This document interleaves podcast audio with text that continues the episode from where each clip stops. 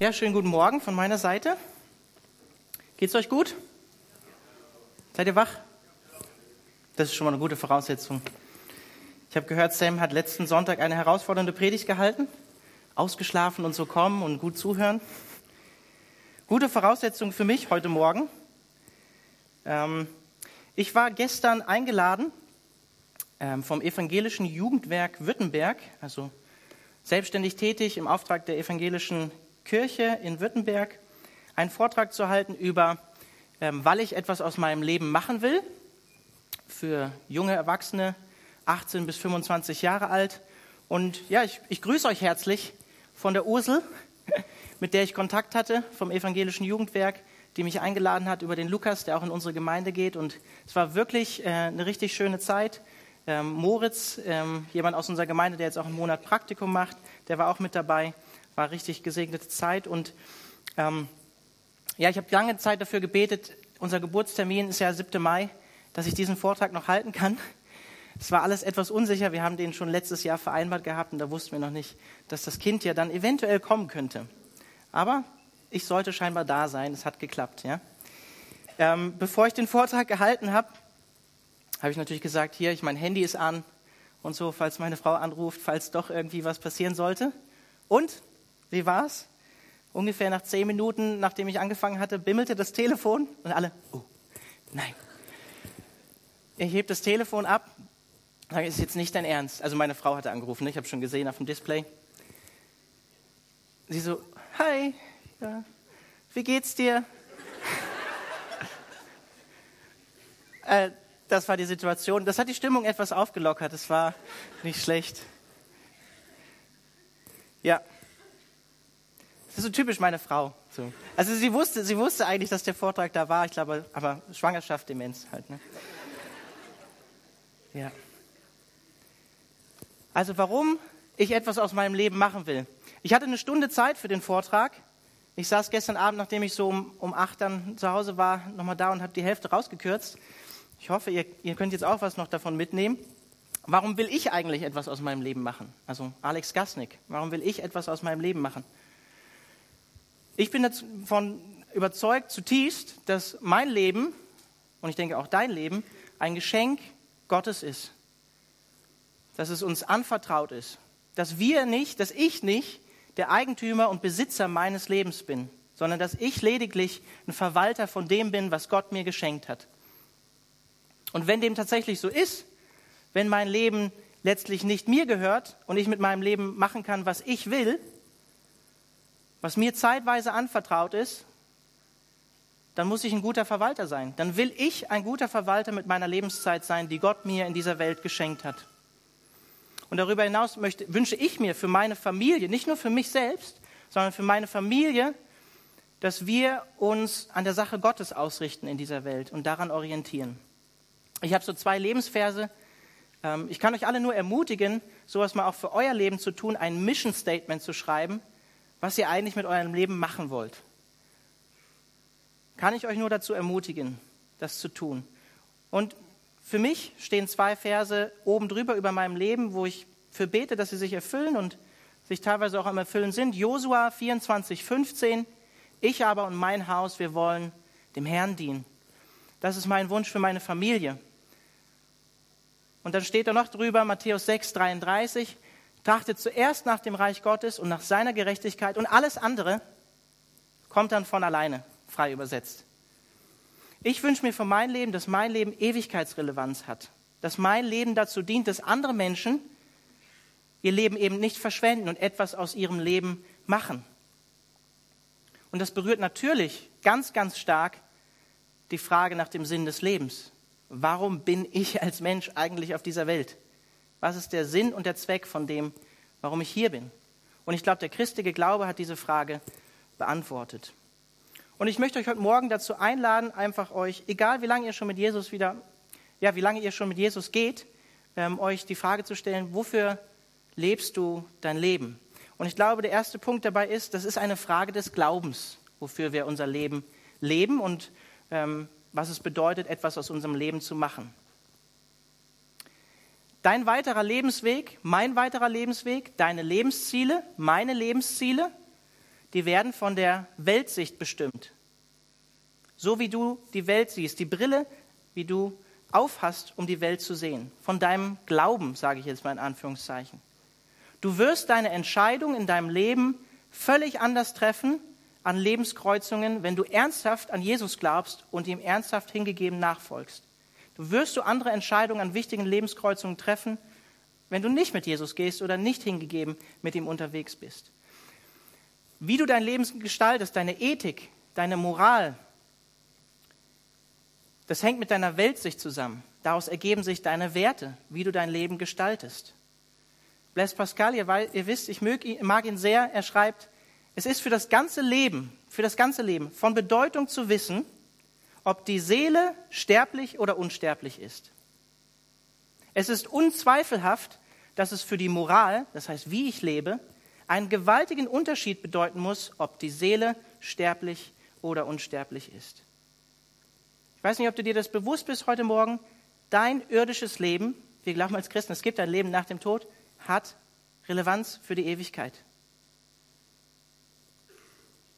Wenn es tatsächlich einen Gott gibt, der dich und mich gemacht hat und diese Sache mit Jesus Christus tatsächlich wahr ist, dann muss das zwangsweise unseren, unsere Ziele in unserem Leben verändern und den Sinn in unserem Leben verändern, wofür wir unser Leben leben, wie wir unser Leben gestalten. Und ich bin zutiefst davon überzeugt, mein Leben wäre völlig anders verlaufen, wenn ich mit 16 Jahren nicht Jesus Christus oder Jesus Christus mir begegnet wäre. Ich würde heute nicht hier stehen, auf gar keinen Fall. Aber bei mir gab es diesen, diesen Paradigmenwechsel, wie man in der Wissenschaft sagen würde, mit 16 Jahren, die meine Weltsicht völlig verändert hat, weil mir Jesus begegnet ist. Und das hat mich mit 16 bis 19 Jahren wieder dahin geführt zu fragen, was macht im Leben eigentlich wirklich Sinn? Wofür will ich mein, mein Leben leben? Was zählt eigentlich im Leben wirklich? Und welche Rolle spielt dabei auch mein Beruf, in den ich viel Zeit investiere, in eine lange Ausbildung vielleicht investiere? Welche Rolle spielt mein Partner in diesem Zusammenhang? Wofür gebe ich mein Geld aus? Wofür investierst du oder ich dann meine Lebenszeit? Einer der größten christlichen Denker des letzten Jahrhunderts, C.S. Lewis, der drückt das mit der Weltsicht folgendermaßen aus. Ich glaube an Christus, so wie ich glaube, dass die Sonne aufgegangen ist. Nicht nur, weil ich sie, die Sonne oder Christus sehe, sondern weil ich durch sie alles andere sehen kann. Das heißt, wenn es dunkel ist, die Sonne geht auf, ich ähm, erkenne Christus und die Sonne, wenn ihr jetzt am Tag draußen seid, erkennt ihr alles andere in einem ganz anderen Licht, als wenn es dunkel wäre. So ist das mit dem Paradigmenwechsel, wenn wir Christen werden. Unsere Weltsicht verändert sich völlig. Alles erscheint auf einmal in einem anderen Licht. Und das christliche Weltbild lässt sich ja in vier Stationen zusammenfassen. Wir glauben daran, dass Gott uns geschaffen hat. Da ist natürlich auch schon viel drin verwurzelt, dass, dass wir nicht uns selbst gehören, dass Gott uns wahrscheinlich mit einem Ziel und einem Zweck und einem Sinn geschaffen hat. Und dann glauben wir daran, dass es einen Fall gab, eine Störung in dieser guten Schöpfung, die uns davon weggebracht hat, nach diesen Zielen und Zwecken und dem Sinn zu leben, für den Gott uns geschaffen hat. Deshalb brauchen wir Erlösung, deshalb ist Jesus Christus gekommen und deshalb warten wir darauf als Christen auf die gänzliche Erlösung, auf die Wiederherstellung aller Dinge, wenn Christus das zweite Mal wiederkommt. Aber das Weltbild, was durch unsere Gesellschaft geprägt ist oder was uns die Gesellschaft in der westlichen Welt vermittelt, ist ein völlig anderes Weltbild. Und daraus ergeben sich natürlich logischerweise ganz andere Wertevorstellungen, wie ein gelungenes Leben auszusehen hat oder was Erfolg bedeutet, wonach ich im Leben streben sollte. Es gibt gewisse Herausforderungen, mit denen wir in unserer Zeit zu kämpfen haben. Hat angefangen, würde ich sagen, mit der Aufklärung in der Moderne. Immanuel Kant, ne, kennt ihr Aufklärung? Aufklärung ist der Ausgang des Menschen aus seiner selbstverschuldeten Unmündigkeit. Unmündigkeit ist das Unvermögen des Menschen, sich sein eigenes Verstandes zu bedienen und so weiter. Der Mensch als Maßstab aller Dinge. Aber wir leben nicht mehr in der Moderne, wir leben in der Postmoderne. Es gibt eigentlich keine einheitliche Weltanschauung mehr. Es ist mehr so wie mit Pippi Langstrumpf. Kennt ihr auch, oder? Ich mache mir die Welt, wie, die, wie, die, wie sie mir gefällt. Es wird vorausgesetzt, wir können eigentlich gar nicht mehr wirklich die Wahrheit erkennen. Wie soll ich überhaupt wissen, was richtig und falsch ist, was wahr und unwahr ist? Hat nicht jeder seine eigene Wahrheit heute? Und das Paradoxe dabei ist, wir leben ja in der Postmoderne, im privaten Bereich ist das so, aber im öffentlichen Bereich gibt es schon einen gewissen Druck. Hier sind auch viele Studenten, viele gebildete Leute dabei, die studiert haben, die an der Uni, mit der Uni zu tun haben. Wir sind direkt neben der Uni. Wird schon ein gewisser Druck auf uns ausgeübt, diese Wissenschaftsgläubigkeit zu übernehmen. Von jedem intelligenten Menschen wird Zustimmung erwartet im Bereich dieser öffentlichen Tatsachen. Kann man sich darüber streiten, aber ich greife mal so ein paar Phrasen raus, die mir in den Sinn gekommen sind. Die Theorie der Evolution ist eine Tatsache. Es gibt keine Wunder. Es gibt keinen Gott. Es gibt kein Leben nach dem Tod. Unsere Gesellschaft, in der wir leben, die meisten Menschen, Friedrich Nietzsche kennt ihr sicherlich auch, Gott ist tot, ne? die stellen sich aufgrund dessen, dieser Weltsicht, diesem Paradigma, in dem sie leben, nicht mehr diese Sinnfrage, warum sie eigentlich da sind, sondern gestalten ihr Leben einfach aus dem heraus, was sie zu ihrem höchsten Ziel auserkoren haben. Sie folgen keinem höheren Ziel mehr, die meisten Menschen, weil Gott tot ist, wie Nietzsche sagen würde. Und das wird ersetzt durch individuelles Streben nach Glück, auch Selbstverwirklichung genannt. Eine Fokussierung auf das Hier und Jetzt, auf das Diesseits.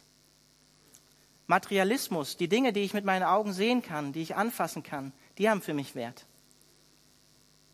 Und dann gibt es diese Bürde, die diese Gesellschaft auf uns legt, in der wir leben, hier in der westlichen Welt. Du musst es zu was bringen im Leben. Was genau das dann ist und wie sinnvoll das ist, das wird von deiner Weltanschauung oder der Weltanschauung, die diese Welt uns vorgibt oder unserem Umfeld natürlich auch geprägt. Die Gesellschaft, deine Eltern, deine Vorbilder. Denke mal, hier ist es jetzt nicht unbedingt bei vielen Leuten der Fall, aber auch Musik Vorbilder, Leute, die Texte singen, die können uns prägen in eine gewisse Richtung, wofür es wert ist zu leben. Und wenn ihr einmal das Radio anschaltet und Liedtexte hört aus dem modernen Pop, wird es wahrscheinlich ein bisschen Diskrepanzen mit, der, mit dem christlichen Sinn und Ziel und Zweck des Lebens haben, wenn ihr das Radio anschaltet. Karriere. Du musst Erfolg haben im Studium, du musst brauchst irgendwann diesen Studienabschluss. Vielleicht sollte später irgendwann mal auf deinem Grabstein stehen, Professor, Doktor so und so. Der Titel. Du hast es im Unternehmen zu was gebracht, Macht, Erfolg. Dein Besitz, deine Statussymbole, dein Gehalt, was am Ende auf deinem Gehaltszettel steht, welches Auto du fährst, dein Haus. Bei uns Christen vielleicht auch mal manchmal eine ansehnliche Familie mit Kindern und Sam hat es mal gesagt, einem VW-Bus als hohes Ziel. Aber in welchen Herausforderungen, die ich gerade so genannt habe in unserer Zeit, siehst du dich vielleicht auch als schon längerer hingegebener Christ wieder, wo du zu kämpfen hast? Mein Wunsch, und das wäre toll, wenn ich das in diesen 30 Minuten heute erreiche, wäre, dass du neu darüber nachdenkst, heute Morgen, wie deine Lebensausrichtung ist, was, wofür es zählt zu leben, dein Leben danach auszurichten. Was ist es wert? Und ich glaube, es ist wichtig, dass wir immer wieder uns daran erinnern und über den Sinn des Lebens nochmal neu nachdenken, ob wir an Gott glauben oder nicht. Wofür lohnt es sich zu leben? Das ist eine Frage des Glaubens, eine Frage der Weltanschauung. Der zweite Punkt, den ich mit euch teilen möchte, ihr, ihr merkt schon, es ist keine klassische ähm, Auslegungspredigt heute, sondern eine Themenpredigt. Das letzte Hemd, kennt ihr den Spruch, ne? Das letzte Hemd hat keine, keine Taschen. Wenn wir darüber nachdenken, etwas aus unserem Leben machen zu wollen, dann müssen wir uns mit einem wichtigen Fakt des Lebens auseinandersetzen. Und der sicherste Fakt des Lebens ist der Tod, ja. Kann man doch mal im Frühling, so an so einem Frühling, an so einem schönen sonnigen Tag, kann man doch mal ne, über den sichersten Fakt sprechen. 99,999 Prozent von uns allen hier werden den wahrscheinlich erleben, außer Jesus kommt vorher wieder und wir sind in Ewigkeit bei ihm. Der Tod. Ein Thema, worüber sich junge Leute und auch ältere Leute natürlich ne, nicht unbedingt gerne Gedanken machen. Ja. Sich damit auseinandersetzen. Aber das ist so bestimmt darüber, wie wir und woran wir unser Leben ausrichten, wenn wir wissen, es wird der Tag kommen und wir verdrängen diesen Tag alle gerne in unserem Leben. Deshalb schreibt Mose, und ich denke, ihr wisst, welcher Psalm jetzt kommt, Psalm 90. Im Psalm 90, Vers 10 und 12. Unser Leben dauert 70 Jahre und wenn wir noch Kraft haben, dann auch 80 Jahre. Und was uns daran so wichtig erschien, ist letztlich nur Mühe und trügerische Sicherheit. Denn schnell eilen unsere Tage vorüber, als flögen wir davon. Und dann Vers 12. Lehre uns zu bedenken, wie wenig Lebenstage uns bleiben, damit wir ein Herz voll Weisheit erlangen. Ihr habt wahrscheinlich mehr die Luther-Übersetzung im Kopf. Lehre uns zu bedenken, dass wir sterben müssen, damit wir klug werden. Wenn du etwas aus deinem Leben machen willst, dann ist natürlich der erste Schritt der Glaube an Jesus Christus. Aber der zweite Schritt, ist auch immer wieder zu bedenken, dass dein Leben wirklich, tatsächlich zu 99,9 Prozent ziemlich schnell vorbei sein wird. Und das verdrängen wir gerne durch alle möglichen Dinge. Einfach mal rein hypothetisch betrachtet. Du wüsstest, in zwei Wochen ist Tag X. Du wirst sterben. Ich bin davon überzeugt, wenn du das wüsstest, du würdest dein Leben völlig anders ausrichten und völlig anders leben, für andere Dinge auch leben, die wesentlich mehr zählen und wesentlich wichtiger sind als die Dinge, um die du dir vielleicht aktuell sehr viel Sorgen und Gedanken machst. Egal, ob wir an Gott glauben oder nicht. Wenn wir das wüssten, in zwei Wochen ist der Tag X, werden wir unser Leben anders leben. Wir werden bewusster leben, wir werden unser Geld anders investieren und wir werden wahrscheinlich, höchstwahrscheinlich, mehr, mehr Zeit mit Leuten bringen, die uns nahestehen. Und wir werden wahrscheinlich auch mehr beten, mehr mit Gott in Verbindung treten. Und deshalb ist eine Auseinandersetzung mit dem Tod so eine wichtige Sache. Und auch die Auseinandersetzung, die ehrliche Auseinandersetzung auch mit einem Leben nach dem Tod. Johannes Calvin, ein Reformator, schreibt, wir, also du und ich, die wir den Glauben bekennen, gehe ich jetzt mal von aus heute hier am Sonntagmorgen, wir, die wir den Glauben bekennen, müssen daran denken, dass dieses hinfällige und schnell vergängliche Leben nichts anderes sein darf als ein fortwährendes Bedenken der Unvergänglichkeit. Ein fortwährendes Bedenken der Unvergänglichkeit. Oder um es mit den Worten vom Liedtext von Samuel Haas zu sagen, lebe dein Leben oder lebe die Zeit in Perspektive Ewigkeit. Genau. Amen. Und dann schreibt er weiter, nun kann aber nirgend anders als allein in Gott das ewige und unsterbliche Leben gefunden werden. Deshalb muss, jetzt gut zuhören, die wichtigste Sorge unseres Lebens sein, Gott zu suchen, mit der ganzen Liebe unseres Herzens zu ihm zu streben und nirgends Ruhe zu finden als allein in ihm. Da zitiert er Augustinus am Ende von seinen Konfessionen, von seinen Bekenntnissen. Also Gott muss in unserem Mittelpunkt stehen und die Ewigkeit muss auch in unserem Fokus sein. Wenn es bei dir und mir nur in der irdischen Perspektive bleibt, bei der irdischen Perspektive, dann bin ich fest davon überzeugt, haben wir letztlich keine tragende Hoffnung in uns. Und wir haben dieses, wir hatten es vor, hier gerade in, in, in, äh, zur Osterzeit 1. Petrus 1. Wir haben eine lebendige Hoffnung durch Christus und die Auferstehung bekommen. Und du weißt nicht, wie ich es gerade gesagt habe, ob du morgen noch leben wirst. Aber die Frage ist eigentlich gar nicht so wirklich, wie lange du lebst und ob du morgen noch leben wirst, sondern die Frage ist, wofür hast du dein Leben eingesetzt? Wofür hast du deine Lebenszeit investiert? Und Johannes Calvin sagt uns hier in dem Abschnitt, den ich zitiert habe, Gott ist eine gute Idee, um es mal flapsig zu formulieren. Die wichtigste Sorge in deinem Leben sollte sein, Gott zu suchen mit deinem ganzen Herzen, zu ihm zu streben und allein in ihm Ruhe zu finden. Ähnlich sieht das auch David, auch in dem Psalm. Schlag mit mir gerne Psalm 39 auf. Ab Vers 5 bis Vers 8. Lass mich begreifen, Herr, schreibt David, dass mein Leben begrenzt ist und meine Erdentage kurz bemessen sind.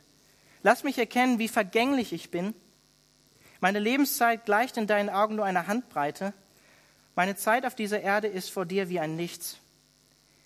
Der Mensch ist nur ein Hauch, selbst wenn er noch so kraftvoll dazustehen scheint. Wie ein Schatten geht der Mensch über die Erde. Um sinnlose Dinge machen die Leute viel Lärm. Sie häufen Besitz auf, aber letztlich weiß niemand für wen. Und dann ganz wichtig, Vers 8. Worauf soll ich denn nun meine Hoffnung setzen, Herr? Oder um es mit den Worten von Paulus in Römer 7 zu sagen, wer wird mich erlösen von diesem todverfallenen Leib? Und dann der zweite Teil von Vers 8. Mein Warten und Hoffen gilt dir allein, Herr. So wie Paulus auch sagt, dann weiter im nächsten Vers in Römer 7. Ich danke meinem Herrn oder danke Gott durch meinen Herrn Jesus Christus, dass er mich erlöst hat von diesem todverfallenen Leib. Worauf sollen wir hoffen? Wie machen wir etwas aus unserem Leben? Indem wir in unserer Bestimmung leben. Der Westminster Katechismus beantwortet diese Frage in der ersten Frage. Was ist das höchste Ziel des Menschen? Das höchste Ziel des Menschen ist, Gott zu verherrlichen, steht übrigens auch in unserem Mission Statement als Gemeinde, und sich für immer an ihm zu freuen, an ihm ausrichten. Und das ist mir ganz wichtig, das in diesem Zusammenhang zu betonen, weil das war ein Vorwurf zum Beispiel von Philosophen wie Friedrich Nietzsche. Dabei ist der christliche Glaube, unser Glaube, kein billiger Trost für eine Hoffnung auf ein Leben nach dem Tod. Glaube an Gott ist keine Entwertung des Diesseits zugunsten des Jenseits. Wie ich am Anfang gesagt habe, unsere Weltsicht, unser Glaube, eine Frage des Glaubens, das bestimmt, wie wir auch unser Leben hier und jetzt heute gestalten. Nicht nur erst im Jenseits irgendwann, heute. Unser Glaube mit Christus hat Auswirkungen heute, nicht nur erst für ein Leben nach dem Tod. Deswegen, Grundlage, beantwortet der Heidelberger Katechismus die erste Frage folgendermaßen. Was ist dein einziger Trost im Leben, im Leben und im Sterben? Dass ich mit Leib und Seele im Leben und im Sterben, nicht mir, Besitzanspruch, ne? mein Leben gehört Gott, ist ein Geschenk, sondern meinem getreuen Heiland Jesus Christus gehöre. Dann lasse ich ein bisschen weg. Darum macht er mich auch durch seinen Heiligen Geist des ewigen Lebens gewiss und von Herzen willig und bereit, ihm, ihm forthin mein Leben zu leben. Unabhängig von deiner beruflichen Aufgabe, in die Gott dich gestellt hat, in die du viel Zeit deines Lebens investierst, unabhängig von deinen Träumen und Zielen, die Gott vielleicht auch in dein Herz gelegt hat, unabhängig von deinem Besitz oder deiner Karriere gilt, Gott muss das Zentrum bleiben in deinem Leben. Sei du der Mittelpunkt in meinem Leben, haben wir gesungen im ersten Teil vom Lobpreis. Gott muss die einzige Hoffnung bleiben, wie es in dem Katechismus heißt, unser einziger Trost, unser einziges Ziel in allem, was wir tun. Es ist erstmal gar nicht so wichtig, was wir tun, in Anführungszeichen, natürlich im Rahmen der Bedingungen, die Gott gegeben hat. Aber es ist nicht so, so wichtig in erster Linie, ob du einen geistlichen Dienst tust oder ob du Anwalt bist und die Rechte von Menschen vertrittst. Paulus sagt, wir sollen alles zur Ehre Gottes tun. Ob wir essen oder trinken oder was wir auch tun, wir sollen es zur Ehre Gottes tun. Gott verherrlichen, das höchste Ziel, Westminster Katechismus. Sagt er auch in Kolosser 3. Was wir tun in Worten und in Werken, sollen wir zur Ehre Gottes tun. Also ein Leben, und damit schließe ich ab, ein Leben, das ausschließlich Erfüllung und Sinn in dieser Welt sucht, im irdischen Dasein, das wird scheitern und das wird enttäuscht werden. Und ich möchte heute Morgen einfach diese Erinnerung zusprechen und sagen, Gott hat Besseres für dein Leben im Sinn, als die Welt da draußen dir vielleicht vorgibt oder vorgaukelt. Und ich glaube und bin tiefst davon, zutiefst davon überzeugt, er will, Jesus will, dass dein Leben gelingt. Auch wenn Gelingen vielleicht anders aussieht, als die Welt dir vorgibt. Und wer könnte besser wissen, wie ein gelungenes Leben aussieht, als derjenige, der dein Leben geschaffen hat und der auch den Besitzanspruch über dein Leben hat? Niemand anders als Christus allein. Lass uns beten. Himmlischer Vater, ich danke dir dafür, dass du meinem Leben Sinn, Ziel, Hoffnung gegeben hast und dass du mein Leben mit 16 Jahren völlig neu ausgerichtet hast. Und ich bete für uns alle hier heute Morgen, die du uns hier in diesen Gottesdienst gebracht hast, dass wir bereit sind und offen sind, jetzt auch für das Reden von deinem Heiligen Geist in unserem Leben einfach nachzufragen und zu prüfen und zu hören, wo wir vielleicht auf falschen Wegen unterwegs sind, wo wir unser Herz an falsche Dinge binden, Dinge, die uns kein, keine letztliche Hoffnung geben können, kein letztliches Ziel sind, wo wir unsere Bestimmung verfehlen. Und Herr, ich bete für uns alle, dass wir in die Aufgabe und in die Beziehungen, in unserem Beruf, in unserer Familie, wo du uns gestellt hast, Jesus, dass wir das von Herzen und zur Ehre für dich leben und unser Leben daraus gestalten, Jesus. Und ich bete auch für jeden Einzelnen, der heute Morgen hier ist, der vielleicht keine Beziehung zu dir hat, Jesus. Ich bete darum, dass du ja, deine Herrlichkeit und deine Größe und deine Wahrheit ja, einfach offenbarst durch die Kraft deines Heiligen Geistes in dieser Person heute Morgen hier. Wir danken dir dafür, Jesus, dass du uns eine lebendige Hoffnung gegeben hast für dieses Leben und für das Leben, was kommen wird. Und Herr, ich bete darum, dass wir ja, immer wieder zu dir kommen und sagen, Herr, dein, unser Leben gehört dir. Unser Leben gehört dir und zeigte uns, was wir aus unserem Leben machen sollen. Zeigte uns, wohin wir gehen sollen. Und Herr, ich bete auch für die unter uns, die schon langjährige Christen sind und die vielleicht auf ihr Leben zurückschauen und denken, hätte ich manche Dinge anders gemacht. Ich bete darum, Herr, dass du ja einfach durch deinen Geist zeigst, dass es nie zu spät ist, auch am, am Ende des Lebens, ja, eine neue Richtung einzuschlagen oder die Prioritäten im Leben anders zu setzen. Ja, ich danke dir dafür, dass du ein gnädiger Gott bist, der barmherzig ist und der langmütig ist mit uns. Und ich preise dich dafür, dass du ja, uns das schenkst, dass du uns durch die Gnade deines Geistes einfach auch neu ausrichtest. Danke dir, Jesus, für diesen Tag und diesen Morgen. Amen.